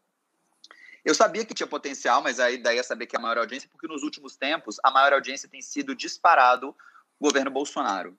Tanto pandemia, gestão de crise da pandemia, quanto, é, sei lá, ministro Moro, né, ex-ministro Moro, essas, essas últimas. É, Sexta-feira foi a segunda maior audiência do mês, quando o ministro saiu. Foi maior do que quando o ministro Mandetta saiu, então foi super interessante. E agora, é, eu entendo que as pessoas se identificam muito com, com esses influenciadores, né? E mesmo ver numa separação. Primeiro tem a coisa da fofoca, né? O brasileiro adora uma fofoca. Então, deixa eu clicar para ver do que se trata. Mas a coisa da mensagem também, entendeu? Uma lição a se tirar de uma história, é, isso move as pessoas. E aí tem a história de amor. É, é, a Luísa, se não me engano, ela era fã do Whindersson, eles trocavam ideias quando ele ainda era muito menor, entendeu? Uh, é, ela morava em lugares diferentes e hoje os dois são celebridades ricas. Temos aí uma jornada de herói também, né? E a separação deve ser dura, não deve ser fácil. Não sei se vocês se recordam, menos de um ano atrás o Whindersson declarou no Instagram que estava com depressão. Então aí também tem uma coisa, um cara que é né? Eu, eu hoje estava falando, a gente estava discutindo no grupo do, do HuffPost, ah, mas a gente, qual é a abordagem, como que a gente vai tratar disso, por que o Whindersson? E eu comparei o Whindersson ao Ivete Sangalo no sentido luz. Eu acho que são pessoas muito luminosas. Há uma diferença entre luminoso e iluminado. Minha visão é que a minoria é luminoso, tem essa luz própria que chega no lugar e as pessoas já começam a dançar, já começam a gargalhar. Ivete é assim, o Whindersson é assim. Então, é, quando ele, ele anunciou a depressão, a gente tem a, a, Vertical Saúde Mental, a gente falou sobre isso, a gente falou da importância de um influenciador é, é, colocar uma, um momento de fragilidade, de vulnerabilidade para o seu público, obviamente com orientações de como enfrentar, de como superar esse momento. E agora esse novo momento de ruptura, é, para o Bruno, né, que é um grande conhecedor da jornada do herói, chama muito atenção, né? é, mexe com as pessoas. Pensar assim, pô, mas eles eram tão felizes, era um casal né, tão com uma química, pareciam tão apaixonados. Será que eles estão bem? Será que eles vão realmente é, sair bem dessa? Então, eu acho que é o aspecto narrativo dessas duas personagens que torna a matéria a mais lida do site. Não sei se está agora, tá? A mais lida, mas estava. E tem um pouco, obviamente, da fofoca das pessoas. Muito, muito legal ver essa, muito legal ver essa visão. E já que você falou de saúde mental, eu queria uh, expor uma tese para você para saber o que, que você acha disso. Eu tenho uma teoria. Eu acho que a, a sociedade em geral, né, ela tem uma bandeira a cada, sei lá, mais ou menos 10 anos. Então, ali nos anos 2000 a 2010, a, essa bandeira foi meio ambiente. Né? Todo mundo fala sobre meio ambiente. O meio ambiente não deixou de ser importante, tanto que no ano passado isso voltou muito para a pauta, para uma série de questões. E a Greta, né? A Greta, a personagem. Por causa da Greta, né, deu uma nova chama aí a esse assunto. Mas é um assunto que não se vê mais como lá no começo, meio dos anos 2000. Uh, Para mim, o, o, assunto da década anterior, aí 2010, 2020, foram pautas identitárias. Né? A gente viu muita coisa desse tipo e tal. Acho que isso vai continuar importante, enfim. Uh, isso não vai deixar de sair do radar mas uma hora a sociedade cansa e começa a olhar para outras coisas. Eu tenho uma tese, o Paulo concorda com ela, que o assunto da próxima década é saúde mental. O que, você acha?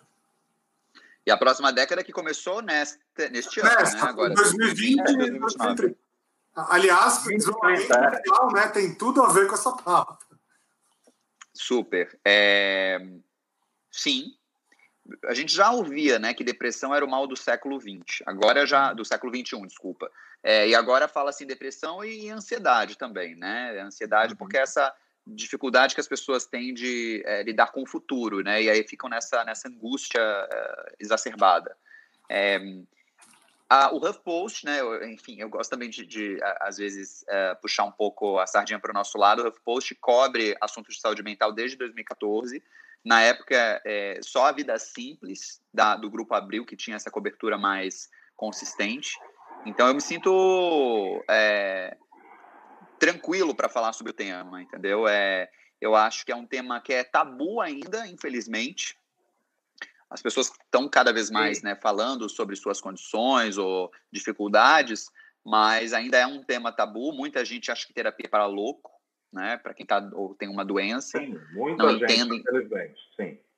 Que terapia é uma ferramenta de autoconhecimento para você é, rever alguns padrões de comportamento, ser uma pessoa melhor na sua relação inter, interpessoal, na sua relação familiar, com os amigos. É, é difícil você parar a pensar. A gente fez uma reportagem sobre o tédio na quarentena. E uma psicanalista ouvida pela repórter Marcela Fernandes disse algo como: o problema do o que, que o tédio esconde? O tédio esconde você ter que se encarar, você ficar em silêncio consigo próprio. E Sim. isso é duro, não é? é? eu, eu vejo com bons olhos que saúde mental seja o, o assunto deste, desta década, porque apesar de, evidentemente, eu super é, é, botar meu selo stamp nas, nas causas identitárias, né, representatividade e, e, diversidade, eu acho que ficou também uma coisa do que também ontem a, a ISAF, o professor ISAF falou que é a, a, cultura do cancelamento, né? Se você não concorda comigo, se você não apoia essas bandeiras, essas causas, te cancelo.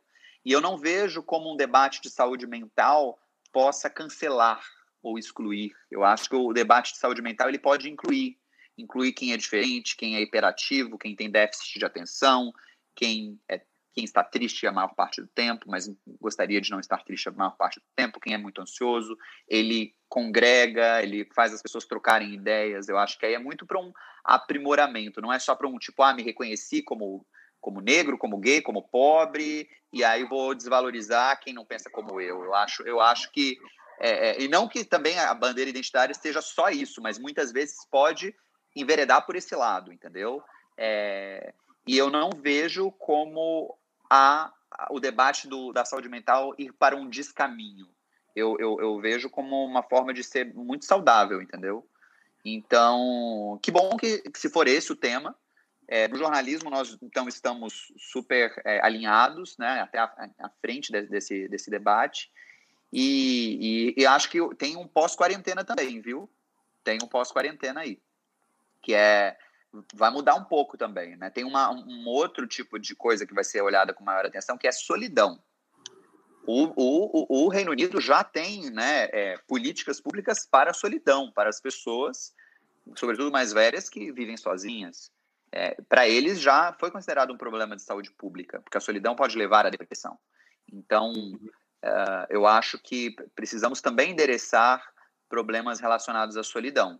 É, e também tem outras coisas, né? Hoje a gente também está falando de solitude, que é o lado bom da solidão, porque tem gente que morre se Olha, só. Né? É. é, e tem gente que ama se estar só, porque existe uma coisa chamada liberdade, e que quem está sempre com alguém ou sempre acompanhado não, não consegue gozar dessa, dessa condição da, da liberdade, que é você estar consigo próprio, é, com seus pensamentos e, e organizado mentalmente.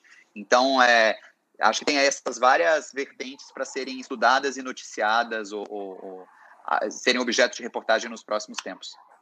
Eu, eu queria até comentar que. Eu, eu queria fazer uma pergunta. Micaela, o que, que é poopfulness? Estou muito curioso, até googlei aqui, não encontrei a resposta. Tem a ver com cocô, é isso? Eu estou muito curioso. Por favor, se eu estiver escutando ainda, responda aí nos comentários. Vocês sabem o que é poopfulness? Não, mas é, será uma poopfulness? Não, mas poopful. É, eu acho que tem a ver com caganeira, não é? É, não sei. Mas eu estou muito curioso. Deixa eu, só, é, deixa eu só completar antes que ela responda aí. Só o seguinte: eu me tornei leitor do HuffPost antes dele vir para o Brasil, inclusive, lendo o original no, no, nos Estados Unidos porque ele tinha muito espaço dedicado à saúde mental, que é, é eu sou terapeuta, é uma área que eu trabalho, e que a leitura, uh, há, há, muitos anos atrás, dez, mais de 10 anos atrás, né, uh, não, não, era, não tinha a mesma cobertura que tem hoje, de modo algum, era muito mais escassa, e é claro que eu podia ler um, paper, podia ler um estudo, mas esta, esta mensagem com ressonância de grande público, ela era muito rara. E eu comecei a ler assiduamente o Post uh, há 10 anos atrás, antes dele vir para o Brasil, exatamente por isso. Por este tema. Maravilha. Não, e, e a gente investiu nesse tema por perceber essa lacuna que havia nas publicações brasileiras, sabe, Paulo? Quer dizer, a gente, a princípio, a gente não tinha alguém focado nesse tipo de produção de conteúdo, então a gente basicamente traduzia. Sim. Tinha até uma, uma sessão lá fora, era Third Metric, que era uma ideia bem legal da Ariana Huffington, que era para você se desligar, se desconectar, sabe? Uhum. É, é, valorizar o seu sono e tal. E aqui virou a outra medida. É, mas depois a gente mudou, foi mudando. O equilíbrio hoje é saúde mental e está dentro de tamo junto mesmo, assim. E é, essa proposta de falar de sentimentos, emoções, crises, né, dificuldades, é, às vezes é um assunto árido, não necessariamente vai render uma audiência, mas a resposta que a gente tem da, da do público em termos de como li e, e, e absorvi, e isso mudou meu pensamento, me abriu a cabeça, é muito gratificante.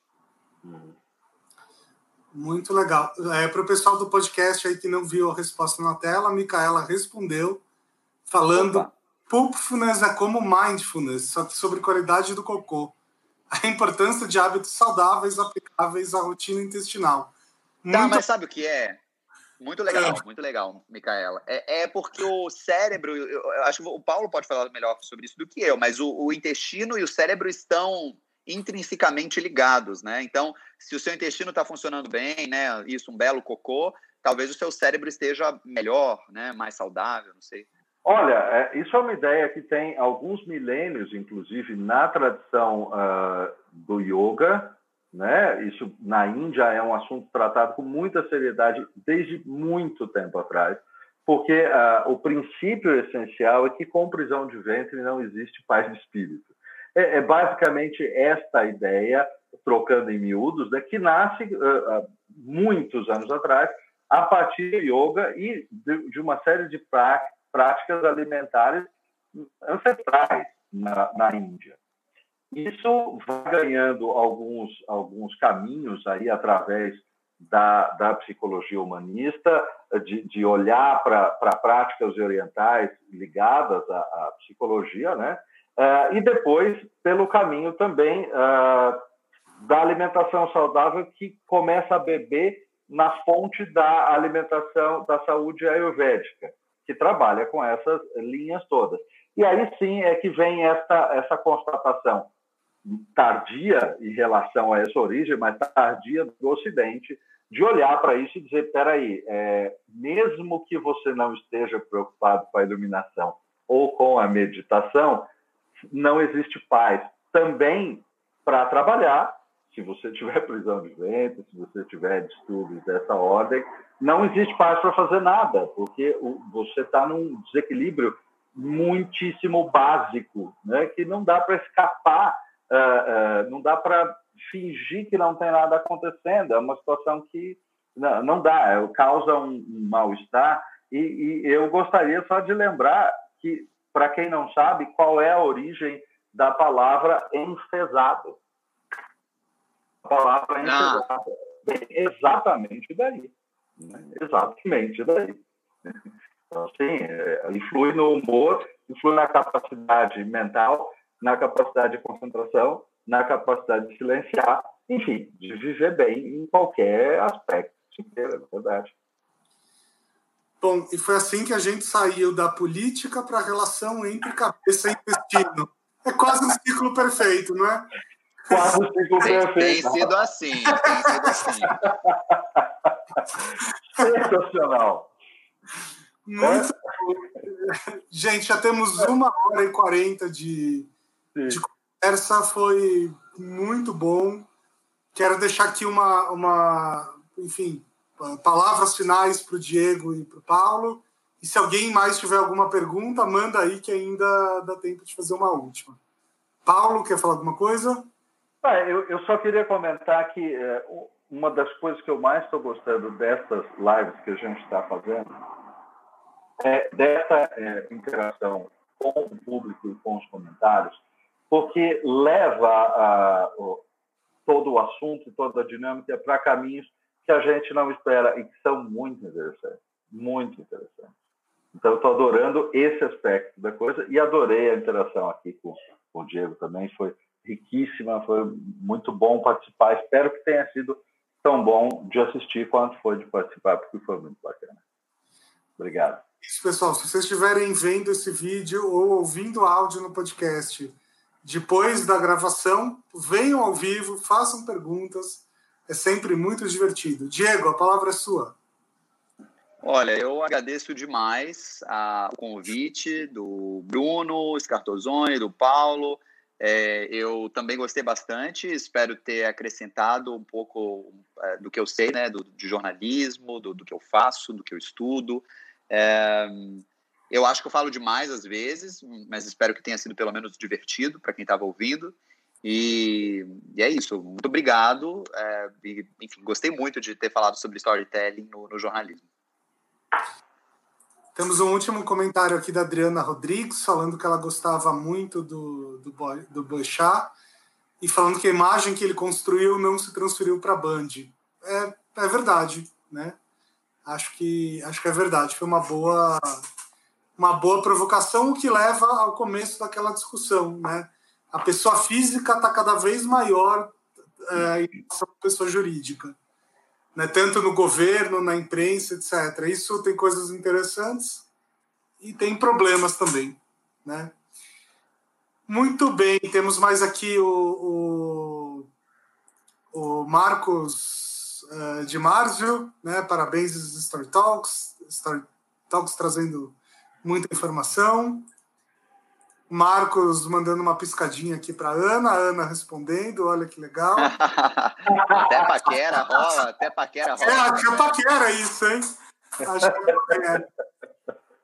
Tem a Gracinha aqui também dando parabéns. Gracinha, que já foi nossa, nossa aluna, que troca várias mensagens aí com a gente. É, até uma, um livro sobre essa relação entre intestino o marido da Gracinha é um grande cirurgião plástico médico, né? Então, provavelmente, talvez você conheça daí. muito legal. O Marcos assustado aqui. A Ana paquera nada, adorei os comentários dele na minha live. ah, sei. Começa com comentários. é, com likes, né? Likes e comentários. É, começa com lá. Eu já ouvi dizer, né? enfim, eu não estou solteiro há muito tempo, mas amigos solteiros me dizem que a métrica são três likes. Se assim, alguém deu três likes num po em posts aleatórios seus, já significa alguma coisa. É interessante, ô, Diego, você, você conhece esse tipo de fonte, né? Amigos me disseram. Sabe qual é? É, é cuidado aí, hein? Abre o olho, hein, Raquel? Sensacional. Gente, muito obrigado. Foi ótimo estar aqui com vocês. Valeu, muito gente. Obrigado. obrigado mesmo, hein? Só lembrando que a nossa próxima live, nosso próximo Story Talks Café, acontece na segunda-feira, próxima segunda-feira, dia 4 do 5, 4 de maio, às 18 horas, então num horário diferente. E a gente vai bater um papo com o Nelson Leone, que é diretor global de engajamento digital na Unicef. Ele vai falar com a gente direto de Nova York. Né? A gente está nesse momento de descobrir narrativas para um mundo melhor e tal. Estamos no meio de uma pandemia, ele está no meio disso tudo também. Ele vai poder falar um pouquinho sobre isso. E deixando aí nossos contatos, inclusive o contato do, do Diego, para quem tiver mais curiosidade ou quiser falar com qualquer um de nós três, Aí estão nossos e-mails, o site da Story Talks e o e-mail do Diego. Tá bom, pessoal? Nos vemos segunda-feira, às 18 horas. É, eu, Paulo e o Nelson. Tá bom? Até mais. Muito obrigado. Diego, acho que eu, eu dei as palavras finais para você, já dei, né? Tô ficando eu louco. sim, obrigado. Não, valeu. Então tá bom. Então até mais.